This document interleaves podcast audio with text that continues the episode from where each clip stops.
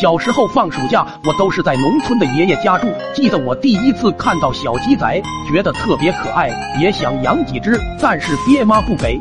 这时旁边二表哥偷偷告诉我，这些小鸡都是他孵出来的，顿时让我惊为天人，崇拜的不行，立马拜二表哥为师，也打算自己孵出来养。当天晚上，我趁爹妈都睡着了，偷偷拿了几个鸡蛋回到床上，把被子做成鸡窝的样子。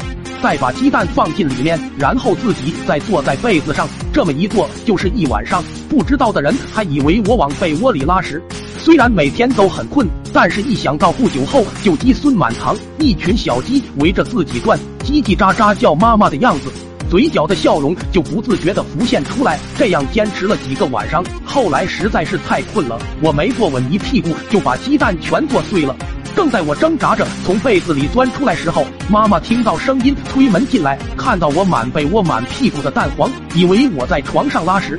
为了避免挨打，机智的我一个箭步冲过去，抱住我妈大腿说：“妈，我好像生了几个鸡蛋。”结果还是一顿胖揍。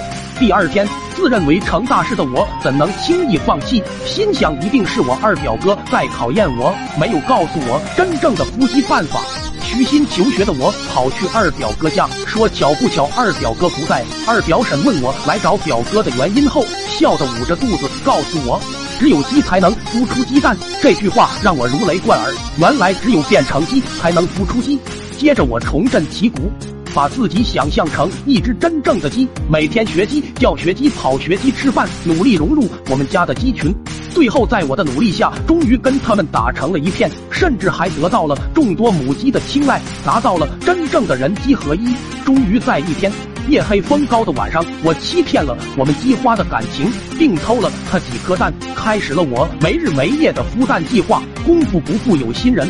终于在我孵了整整一个星期之后，我妈趁我不在的时候，把我的鸡蛋全部做成了蛋炒饭。可想而知，我发现后感觉末日也就这程度了。嗷嗷嗷的跑过去问妈妈为什么要这么做，听到的竟然是老母鸡因为我导致感情受伤，不会下蛋了。从那之后，只要我吃蛋炒饭，就会想起我那悲伤的往事。